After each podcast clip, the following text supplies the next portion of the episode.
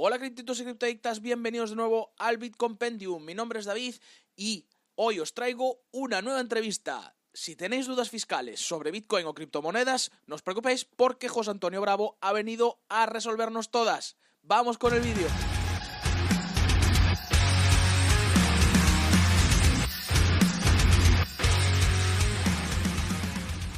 Pero antes, como siempre, si esta es tu primera vez en el canal, hola, suscríbete, actívate todas las notificaciones, dale al like a este vídeo, pero dale a que te salgan todas las notificaciones cuando os suscribís, que os sale una campanita. ¿Por qué? Porque me ayudáis a mí a poder seguiros dando contenido de calidad y os ayudáis a vosotros a poder seguir estando al día de todas las noticias y de vídeos más en detalle y entrevistas como esta, entrevistas que iré haciendo conforme más personas relevantes nos vayan diciendo que sí a venir al canal vamos con la entrevista. Pues como os he dicho, hoy tengo el placer y el honor de poder entrevistar a eh, José Antonio Bravo, que es una de las personas que si no estáis eh, muy enterados o no andáis por el mundillo de cripto o sois nuevos en el canal, es una de las personas en las que más se puede confiar y en las que más se puede eh, pues preguntar dudas sobre fiscalidad dentro de eh, este mundo de las criptomonedas. Así que es, va a ser seguro una entrevista súper interesante y una conversación muy interesante.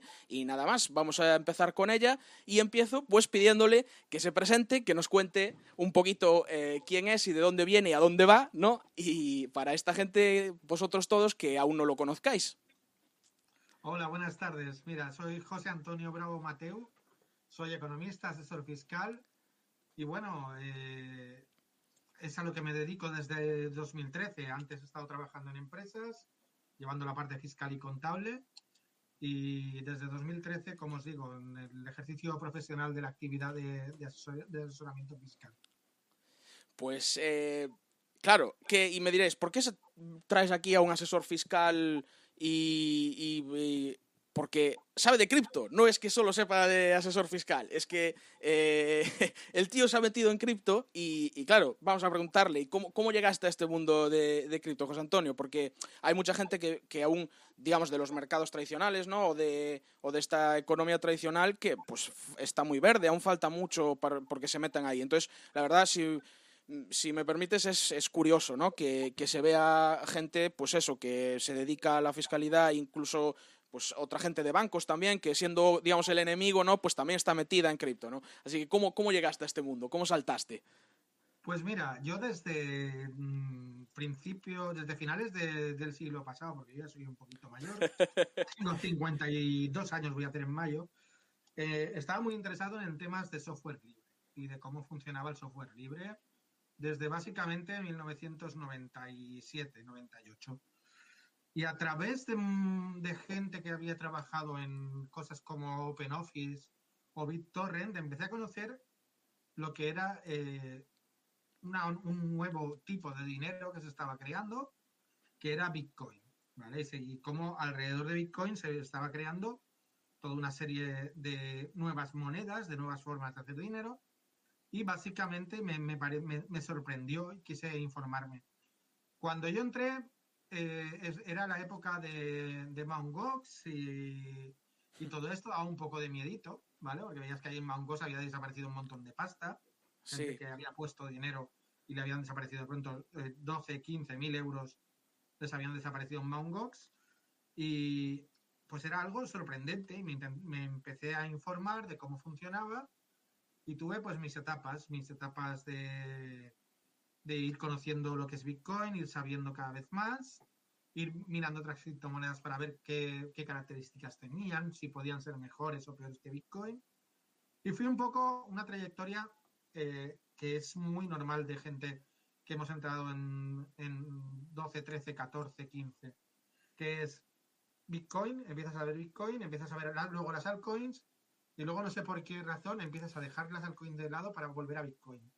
Y a ver que en Bitcoin muchas cosas que se podían hacer en las altcoins las puedes acabar haciendo en el Bitcoin.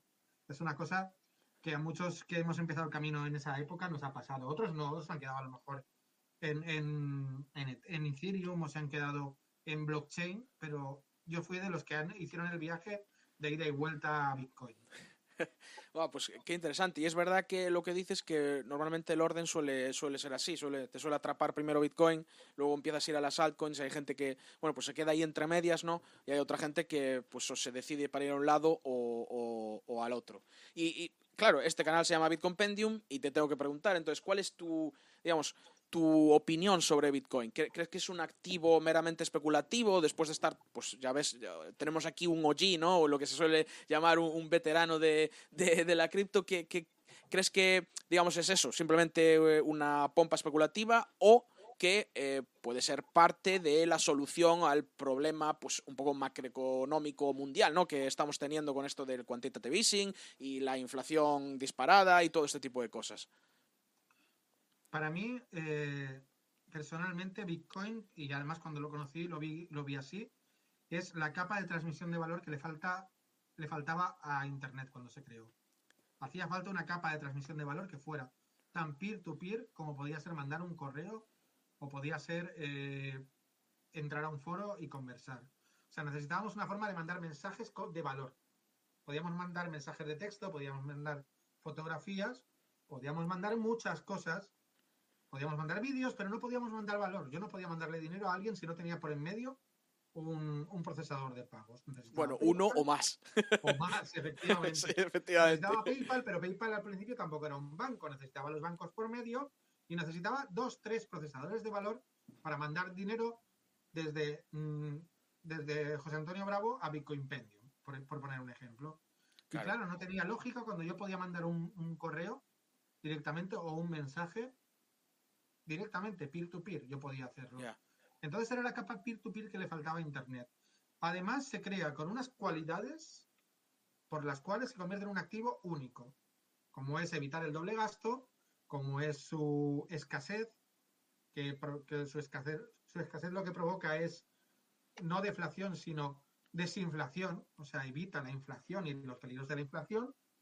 Y entonces tiene unas características que lo hacen especial, que lo convierten básicamente en algo similar al descubrimiento del oro para las civilizaciones del siglo del, año 5000 o 6000 antes de Cristo, ¿vale? Lo, lo, convierten en, una forma que puede globalizar el comercio, que es lo que al final consiguieron. Eh, todas esas características lo hacen un activo especial y lo hacen no solo un activo, sino una red que complementa Internet. Para mí es la capa de valor de Internet. Sí, está claro que hay mucha gente que lo considera un protocolo. No, digamos, no habla como de, de Bitcoin la moneda, sino como un protocolo, igual que el TCP/IP es el protocolo de Internet, igual que, pues yo qué sé, eh, pues eso, el email es el protocolo de, eh, de, pues el correo electrónico, pues esto va a ser eh, básicamente el protocolo de transferencia de valor estándar para, para, el mundo. Y es una manera muy lógica de verlo y, muy, muy difícil de, digamos, de, de de atacar, quiero decir, porque es que las cosas son muy obvias, los hechos están ahí y, el hecho de que Bitcoin sea capaz, pues eso, de dar finalidad a una transacción de una manera, eh, pues eso, verificable, inmutable y en tan corto tiempo, pues es, es muy difícil de competir con lo que hay ahora mismo. Y, hablando de esto, los, los bancos centrales están, claro, eh, ya pasaron la, fase un poco de me río de vosotros, lucho contra vosotros, bueno, aún están ahí en lucho contra vosotros, y ahora eh, me uno a vosotros, pero se unen haciendo sus propias, eh, pues eso, divisas digitales, ¿no? Del Banco Central, lo que se llaman las, las CBDCs, estas que, que se empiezan a hablar, con el Banco de Canadá, pues publicando ya un PDF diciendo, Rusia en el 2022, pues queriendo hacer pruebas. Entonces, ¿tú qué crees cómo nos va a afectar esto a la gente que utilizamos eh, criptomonedas y a los que no utilizan criptomonedas aún, los normis, o como así decirlo, pero que bueno, esto se les viene encima. ¿Cómo crees que va a ser este proceso? Pues va a ser un proceso muy curioso. Ya desde, por ejemplo, se está escuchando que China, que es la que tiene el proyecto más avanzado de todo el mundo, no va a utilizar blockchain. Es una cosa que a mí me ha sorprendido cuando lo he leído. China no va a mm. utilizar blockchain. Es decir, lo que se va a crear en todos los casos es un dinero digital, centralizado, eh, inflacionario. O sea, va a ser cambiar una especie, que es el dinero digital que existe ahora, por otro dinero digital distinto. Que va a tener que utilizarlo igual el sistema bancario, porque si no, ellos mismos son los que le pegan un tiro en el pie al, al sistema. No puedes crear cuentas fuera del sistema bancario y cargarte el sistema bancario en un país. Ni China puede hacer eso. Porque entonces lo que haría es eh, cepillarse todo lo que es el sistema financiero que, sostiene China. Entonces eh, va, a ser una, va a ser algo muy difícil de encajar, no solo en el, desde el punto de vista técnico, es lo de menos, sino desde el punto de vista de la estructura eh, financiera que hay detrás de ahora mismo el sistema bancario en el que vivimos, en el siglo XXI. Es decir, tenemos en una primera capa el Estado, que tiene su banco central, en una segunda capa los bancos comerciales, que son los que distribuyen el dinero desde los bancos centrales, y en una tercera capa tenemos a otro, otro tipo de procesadores de pago como Visa, como PayPal, etcétera. Bueno, PayPal ya es un banco en sí, eh, que lo que hacen es facilitar también eh, el movimiento de dinero hacia los eh, de los usuarios. Hay varias capas en, en, el negocio. Incluso hay una capa que mucha gente no la conoce, que es entre bancos centrales. Hay un banco central eh, internacional, que es el Banco de Pagos Internacionales, y los bancos centrales entre sí también se están pasando dinero entre ellos y cerrando operaciones entre ellos. Por tanto,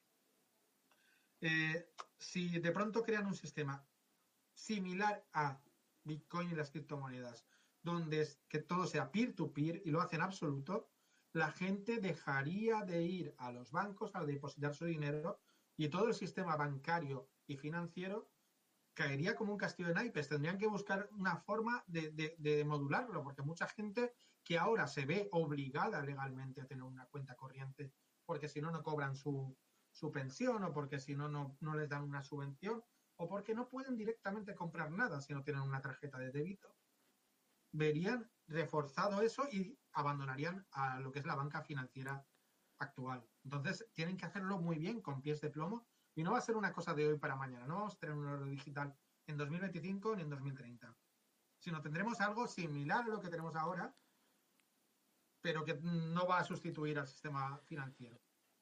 Pues eh, se lo, o sea, es difícil que, quiero decir, se tiene que dar prisa porque al final la bola de nieve de Bitcoin cada vez es mucho más gordo y están, ellos son los que están jugando, pues digamos, un poco contra reloj y los que tienen el problema de que si no sacan algo un poco que contrarreste esto, eh, una divisa que pues está creciendo de manera orgánica y natural, no porque nadie la imponga, sino porque eh, los usuarios ven el valor y la utilizan, pues cuidado, a ver cómo, cómo consiguen parar eso. Y a mí, por ejemplo, una cosa que me da miedo y que, y que se, comentaba en, Twitter sobre las CDBCs es el hecho de que, digamos, los bancos centrales tengan acceso o, digamos, o te puedan emitir una, una cartera digital, pues, a, digamos, al usuario final. Porque, ¿qué les permite eso? Pues por ejemplo, poner eh, impuestos eh, pues, eh, customizados a cada usuario o te permite saber qué es lo que estás gastando, cuándo lo estás gastando y dónde lo estás gastando en todo momento, muchísimo más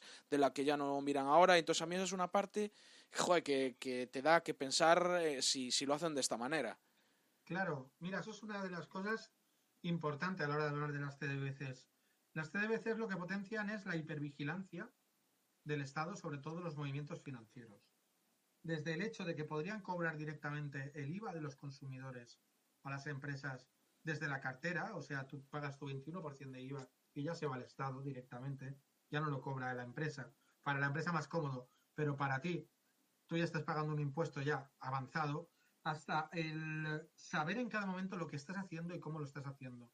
Si una criptomoneda de Banco Central, como las quieren llamar, pero que no lo veo, eh, no permite privacidad, la gente y al, en, un momento dado hay un sector de población que demanda privacidad, que demanda, sobre todo en Europa y en Estados Unidos, donde nos preocupa más, la, donde la, la privacidad ya empieza a ser hasta, hasta un derecho, es un derecho humano, o sea, no lo olvidemos que la privacidad es un derecho humano, pero ya empieza a ser un derecho fundamental la privacidad. Ante los múltiples ataques tanto de empresas como del Estado eh, para, para, ver, para saber todo lo que hacemos, ese, esa especie de, gran hermano, de grandes hermanos a los que confiamos en nuestra vida, Facebook, Google, Twitter, etcétera, etcétera. Eh, la gente cada vez se, preocupa más por la privacidad.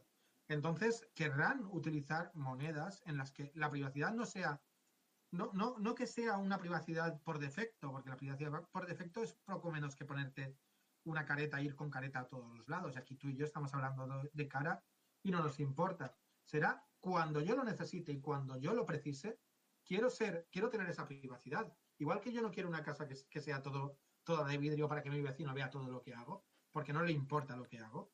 Hay actos de mi vida, actos e, financieros y económicos, que nadie debería saber que los hago, porque es mi derecho el poderlos mantener en la privacidad. Y, que no quiere decir que se estés haciendo algo ilegal, para nada, pero es, es privacidad que... Y es, esto es muy... A mí me parece, ¿no? Que, o sea, mi, mi ideal, esto de rollo de idealista, sería que en algún momento los estados funcionaran como si fuera una empresa más que te da servicios, en el sentido de, si yo utilizo tu divisa euro, pues entonces me puedes cobrar los impuestos que tengas en tu divisa euro. Pero si yo estoy utilizando otra divisa que no es de tu jurisdicción y que tú no obligas a utilizarla, hay veces eh, lo del el, que me obligues a pagar impuestos sobre eso me parece un poco ambiguo y ojalá llegáramos un momento, ¿no? Pues eso, que si yo estoy utilizando cripto, estoy utilizando cripto. Si en algún momento paso cripto a euro porque necesito hacer cualquier tipo de transacción en euros específicamente, pues porque vivo en España y tengo que pagar impuestos en euro, pues entonces, pues efectivamente, ya lo estoy diciendo, que me cobren en, euros y que me cobren lo que me tenga que, comprar, que cobrar por pasar la, la divisa. ¿Pero tú crees que llegaremos algún día a eso. Fíjate, yo lo veo de otra forma distinta. Yo lo veo más como, como en el libro de.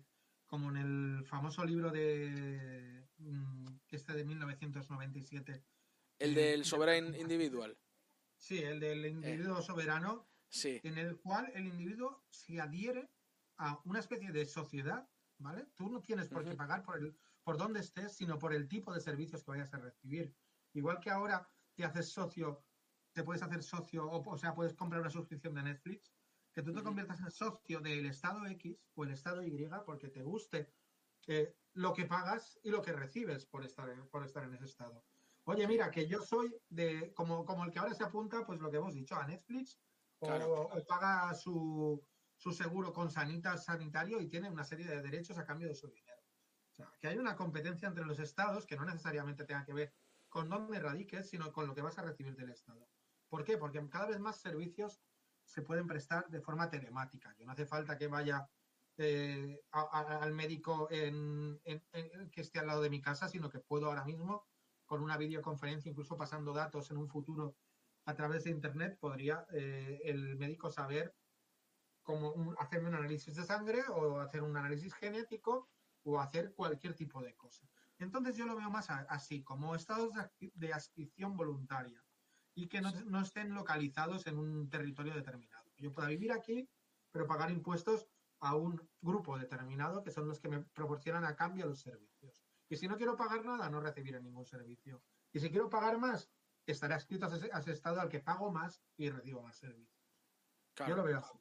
Es, eso sería, ah, claro, sería, digamos, el, el máximo, ¿no? Eh, que aprovechamos entonces. De hecho, hay gente que funciona así ya. Cualquier nómada digital, sabes que funciona así. O sea, él decide claro. el Estado paga los impuestos. Sí, y, el, y, también lo, estamos empezando a ver, este, este tipo de, digamos, de, de, necesidades ¿no? y de inquietudes, pues mira, con el famoso caso de los youtubers que se van a Andorra. Es decir, eh, sí es verdad que puede ser lógico que también se vayan, pues porque cada vez hay más gente que conocen allí, ya son famosos, allí no les conocen. Bueno, eso es una manera de verlo, pero otra manera de verlo también es el hecho de que, eh, bueno, pues eh, tú eres libre de, eh, seleccionar qué estado te está dando las mejores, digamos, eh, eso, las mejores eh, impuestos, los las mejores condiciones para vivir en un, en un, en un país. Y que, bueno, ahí ya nos dejamos un poco si son antipatriotas o no, porque, bueno, ellos también tienen la voz para, para luchar un poco y en vez de irse, pues decir, oye, cambiemos esto, ¿no? Y, que tienen visibilidad y que la gente luche, pero bueno, el caso es que se empiezan a ver este tipo de cosas, ¿no? Que la gente puede decidir qué Estado es quien le da mejor condiciones eh, a nivel financiero y etcétera, y elegir irse, irse para ahí.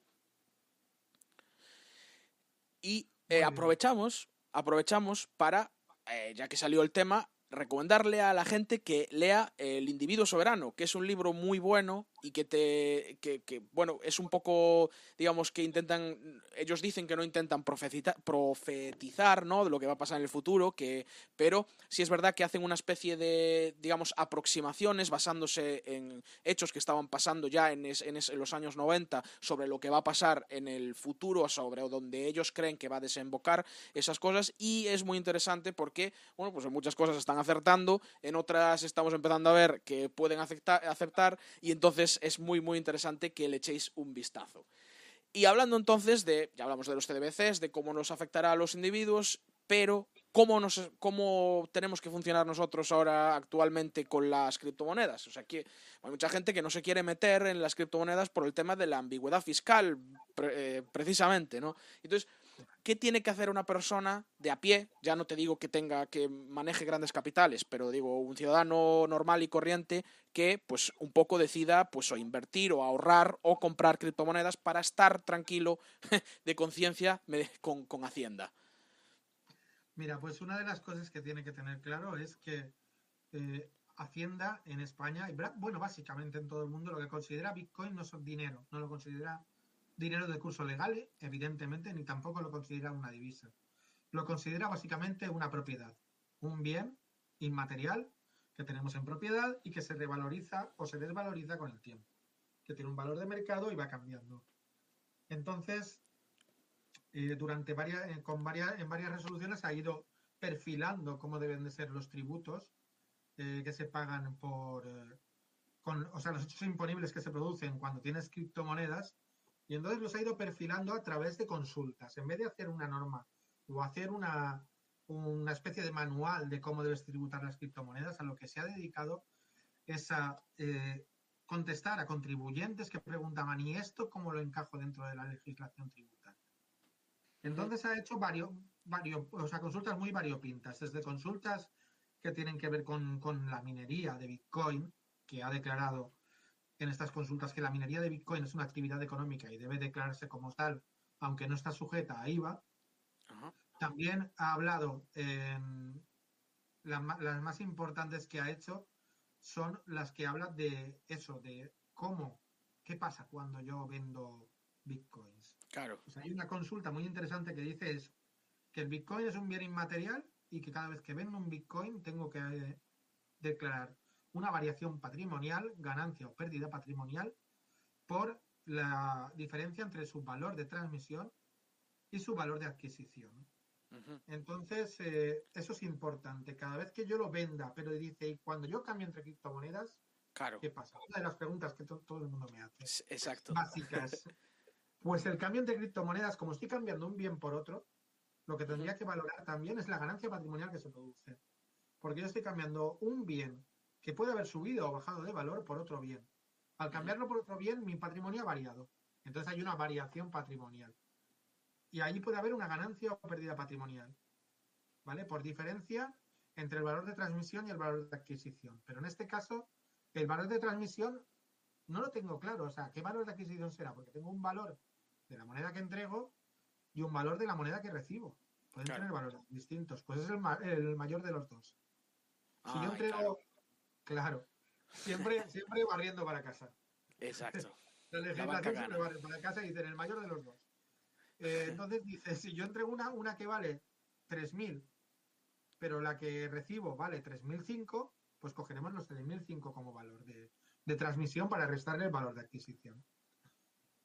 ¿Vale? Además te dice ahí en el, en, eh, en el en la consulta vinculante te dice que como cada moneda es un protocolo distinto, que cuando haces cambios son bienes distintos. Podría haber dicho, no, esto es como las divisas, y entonces eh, cuando tú cambias entre divisas, el artículo 14 de renta te dice que todos los cambios que hagas entre divisas hasta que no vuelves a euros no, no pagas.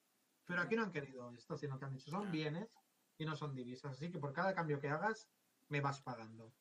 Es más, encima dicen como son bienes homogéneos y cada uno con su protocolo y son fungibles, ¿qué vamos a hacer? Te metemos el método FIFO. ¿Qué quiere decir el método FIFO? Que independientemente de dónde compres, lo que, importa, lo que importa es cuándo compres. Y las primeras que compraste son las primeras que venderás.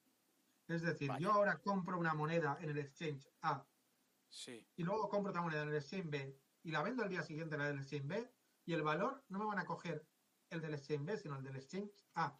Aunque saben positivamente que la que he vendido es la del Exchange B, lo puedo demostrar.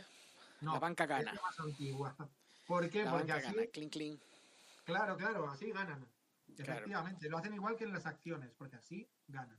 Y, y- No, y y- claro, y, y la peña que hace trading, quiero decir, porque aquí no es como una acción que compras una acción y o venta acciones y vendes después. Aquí hay peña que hace muchas transacciones al día. Ahora con los con los dexes muchísimo más, quiero decir, y ya es Correcto. anónimo y demás. ¿Qué, qué pasa? ¿Van a tener que tener un digamos al dedillo todas y cada uno de los movimientos que hicieron o, o cómo es?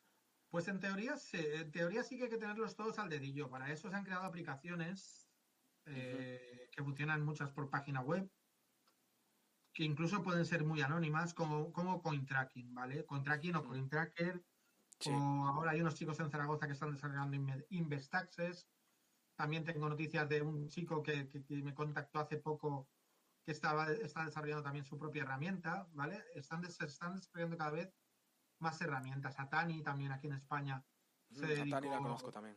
Sí, Atani, Atani también en su momento eh, quiso ser eso, un agregador. Esta que te digo yo nueva se llama, se- uf, ni me acuerdo, sí, la tengo aquí. Esta nueva saldrá dentro de poco, se llama Tributa Cripto, ¿vale? Van a salir cada vez más aplicaciones necesarias para, para hacer todo el tracking de, de criptomonedas.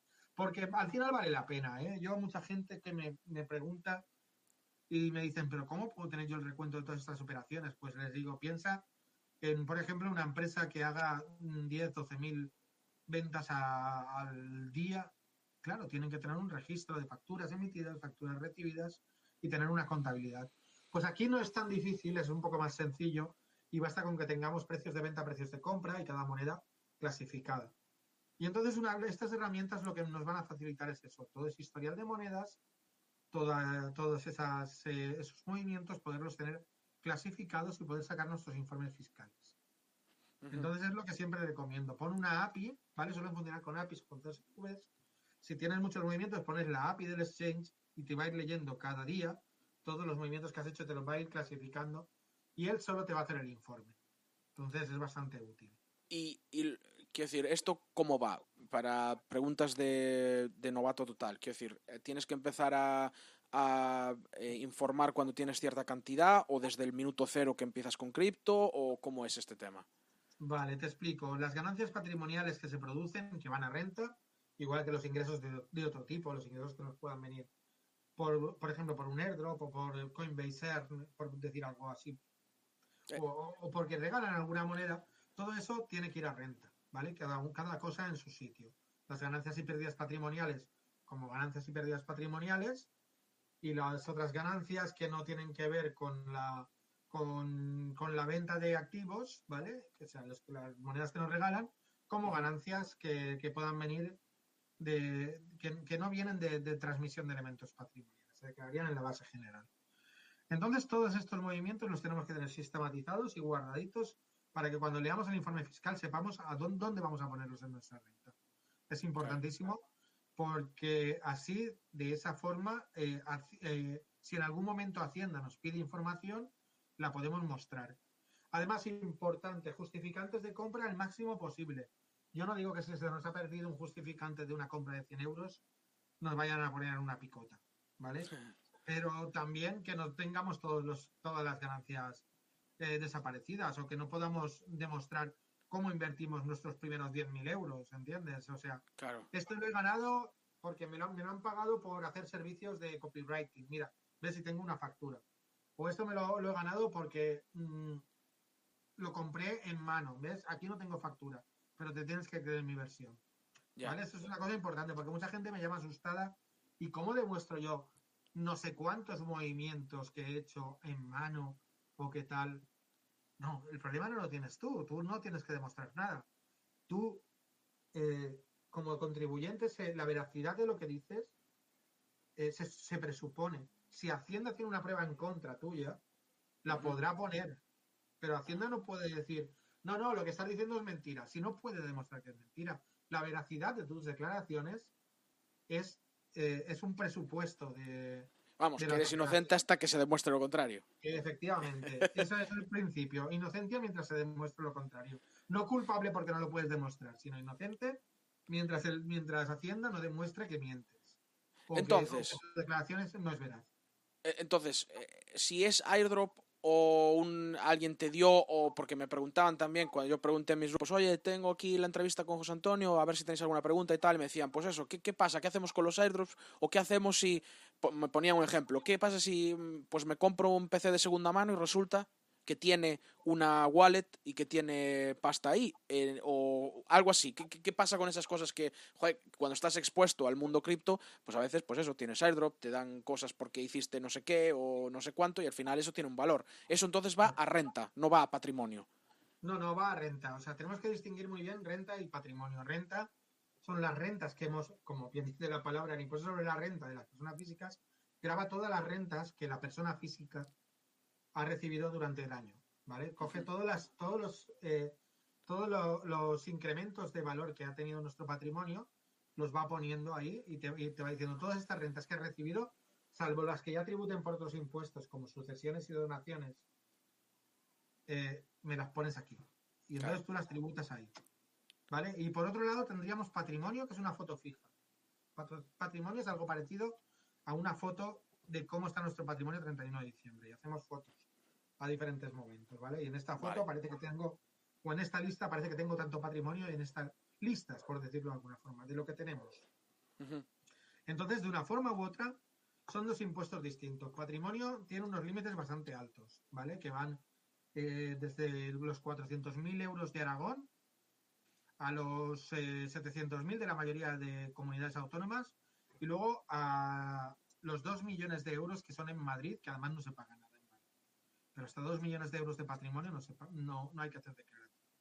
Entonces tenemos esos, ese impuesto de patrimonio que es para ya grandes, llamémosle grande- grandes patrimonios, aunque para algunos eh, esos grandes patrimonios es algo normal, ¿vale? Sobre todo pensemos en herencias de casas que, que- que están en sitios eh, centrales o lo que le puede pasar a mucha gente con un mercado bull run que vengan de hace cuatro o cinco años que se encuentren de pronto con tengo aquí un millón de euros y que, que, que como narices lo declaro. Claro. Entonces, eh, eso sería el impuesto de patrimonio. Lo que tienes a 31 de diciembre. O sea, el día 31 de diciembre tengo tanto y lo declaro. Y el impuesto sobre la renta es lo que va sumando rentas a nuestro patrimonio.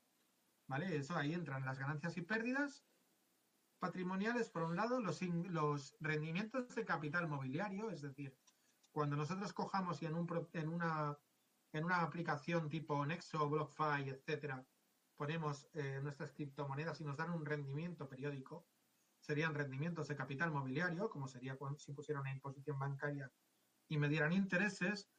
Y por otro lado tendríamos los airdrops y, y los regalos que irían a ganancias patrimoniales que no proceden de elementos patrimoniales. ¿Por qué di- diferencia entre unos y otros? Bueno, y el minado, que tampoco lo hemos dicho, el minado como actividad económica. Ya. Que también tendrías ahí un beneficio que iría Claro. a tu renta. Entonces tendríamos, por un lado, eh, lo que va a la, base, a la base general, a la que va desde el 10 al 48%, que ahí estaría la actividad económica del minado. Y los airdrops que voy recibiendo, ¿vale? Esos van a la base general. Y luego tenemos la base especial del ahorro, que es una base que se paga menos, ¿vale? Que tiene unos tipos más bajos. De 19, 21, 23, máximo 26%. Que sería donde van nuestras ganancias y pérdidas patrimoniales y nuestros rendimientos del capital mobiliario. Y eh, ya te pongo el caso eh, más, es ¿qué pasa con un airdrop que yo vendo? Porque claro, entra como airdrop y es eh, va a renta, pero yo lo vendo y entonces eso ya es, digamos, un bien patrimonial. Quiero decir, ya entraría como parte de bien patrimonial. En ese, en ese periodo de fiscal, ¿cómo lo declaro? ¿Como uno o como el otro? Vale, pues eh, lo declararías de las dos formas. Por un lado, ten- tendríamos la entrada en tu patrimonio del airdrop. Supongamos que las monedas que, que me- que recibo del airdrop Sí, tienen un valor, por poner, son Uniswap, y tienen Sí. un valor de 1.200 euros, ¿vale? Supongamos que estamos hablando del airdrop Uniswap. correcto. En ese momento me han dado 1.200 euros que van a mi renta general, ¿vale? Y entonces Vale. me anotaría yo 1.200 euros de ganancia patrimonial que no procede de la transmisión de elementos patrimoniales.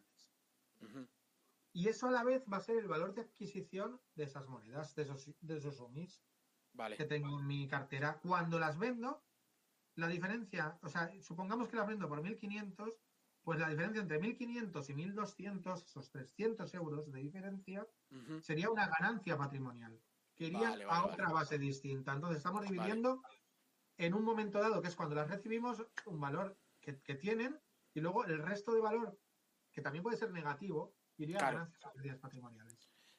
Perfecto, entendido. Entonces, ya eh, vamos con la última pregunta, aunque es súper interesante preguntar todas las dudas que te van viniendo por ahí, pero tampoco vamos a estar 800 años, ¿no? Y es un poco con eh, este, pues este anteproyecto, esta, esta nueva, esta que se está hablando ahora, ¿no? Que salió pues en distintos BOEs mencionadas las criptomonedas y que iban a, pues a mirar que tuvieras la, la wallet, eh, pues con- saber la identidad, ¿no? De las wallets que están conectadas a los, a los exchanges y demás. Entonces, eh, acláranos un poco, ¿qué, es lo, que tenemos que temer o no temer o aclarar sobre esto para... ¿qué- ¿De qué están hablando ahí? Porque son tan ambiguos que a veces... Efectivamente, eh, a mí una de las cosas que más me molestan en general es eh, cómo la ambigüedad con que se tratan estos temas cuando son temas que tienen que ser muy exactos, ¿vale? Y hay que bajarlos al ciudadano a pie, no, no explicarlos a lo bestia.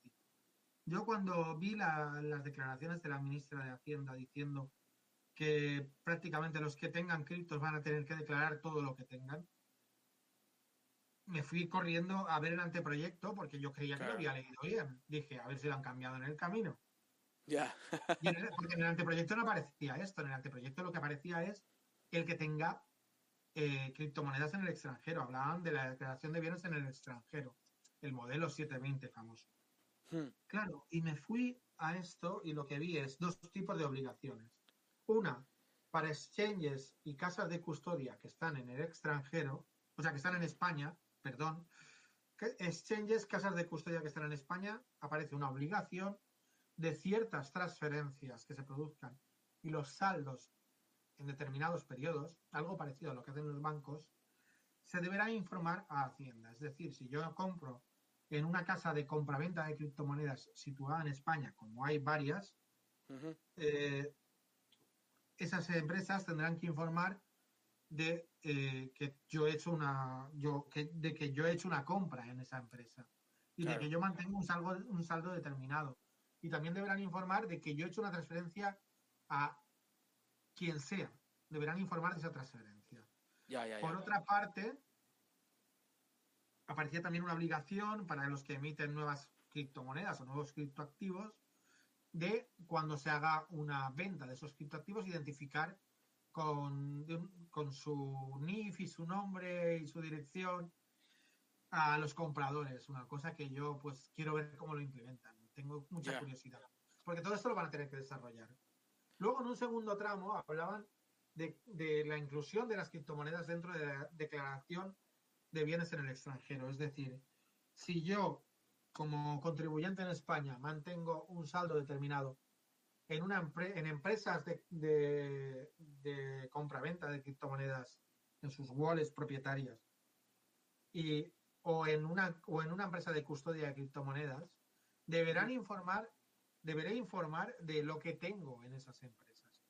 Es decir, si yo en cualquier exchange situado en el extranjero o en empresas de custodia como la que va a montar un banco español en Suiza, tengo un, importes que superan determinado importe que se fijará reglamentariamente, pero que yo supongo por el resto de bienes que aparecen en la declaración de bienes en el extranjero, que estará sobre los 50.000 euros, tendré que informar entre enero y marzo del año siguiente de, mire, yo eh, al final del año o en el cuarto trimestre tenía tanto dinero aquí, mire, aquí tenía eh, criptomonedas por valor de tanto y aquí tenía criptomonedas por valor de tanto y así cons- consecutivamente.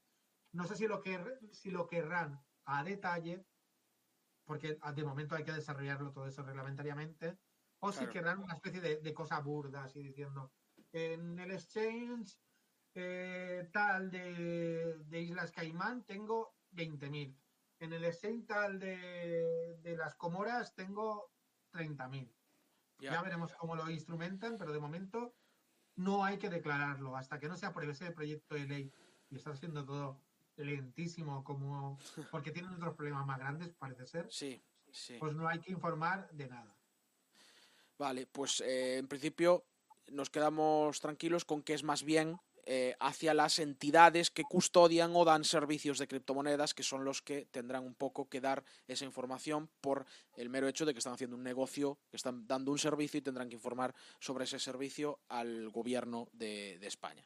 Pues nada, eh, nos, queda, nos queda clarísimo y um, muchísimas gracias por, aclararnos todo y por todas estas respuestas a las preguntas fiscales que, han sido súper interesantes y que nada, de verdad te agradezco que te hayas pasado por el, por el canal y no sé si te apetece decirles algo a, la gente, por ejemplo, darles un consejo para que empiecen a meterse en este mundo de, de cripto, sobre todo para la gente que tiene ese, ese pues esas un poco, digamos, miedos, ¿no? Por el tema de fiscalidad y, demás y que cada vez seamos más los que utilizamos esta tecnología. Sí, pues mira, el consejo básico es que todos los que estamos en cripto somos principiantes. Estamos dentro de ese 2-3% de la población que está adoptando una nueva tecnología. ¿Vale? No tiene, hay que perderle el miedo. Podemos cometer errores. Yo cometo errores, todo el mundo comete errores pero tenemos que ser conscientes de los errores que cometemos. Porque nos van a pasar miles de cosas, pero no nos deben desanimar. Yo he perdido carteras. Yo he dado a veces criptos, que lo pienso ahora, eh, y, yo, digo, si yo he regalado a veces 0,2 bitcoins a alguien en, una, en, un, en, un, en un meetup de bitcoin, si las hubiera guardado sería rico, sí, pero tampoco hubiera, hubiera, tampoco hubiera hecho lo que esa labor de difusión. Pues que le pierdan el miedo, o sea, que se informen, sobre todo una cosa importante, no hay que invertir en criptomonedas, hay que invertir en una tecnología. y, yo por eso a veces me llaman maximalista de Bitcoin, porque yo he invertido en una tecnología determinada. O sea, yo pongo la carne en el asador por una tecnología determinada en la que creo. Y eso es lo que tiene que hacer todo el mundo, informarse, leer, eh, entrar hasta el meollo de la cuestión y ahora ahí es cuando ya tienen que tomar su decisión de inversión. No eso de, oye, ¿tú crees que es buen momento para comprar Bitcoin? ¿O tú invertirías en Matic, ADA, etcétera, etcétera, etcétera?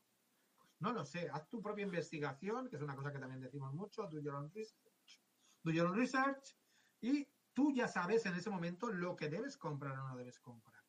Pero eso es básico. Mójate, entra en el terreno, embárrate, gástate dinero que sepas que no te importa perder.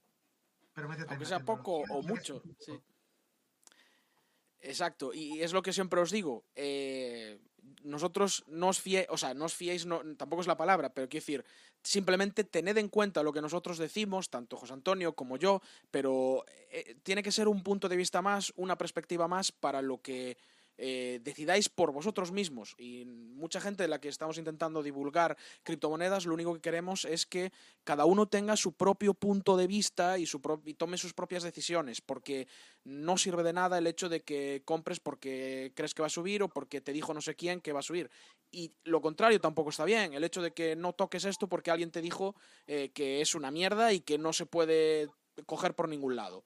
Eh, lee, toma tus propias decisiones y desde ahí empieza, empieza a de verdad meterte en este mundo. Así que nada, espero que os haya gustado el vídeo. Le damos otra vez las gracias a José Antonio por pasarse por el canal, eh, que, habéis, que hayáis aprendido algo nuevo, que al final es de lo que de lo que se trata todo, todo esto y nos vemos en los siguientes vídeos.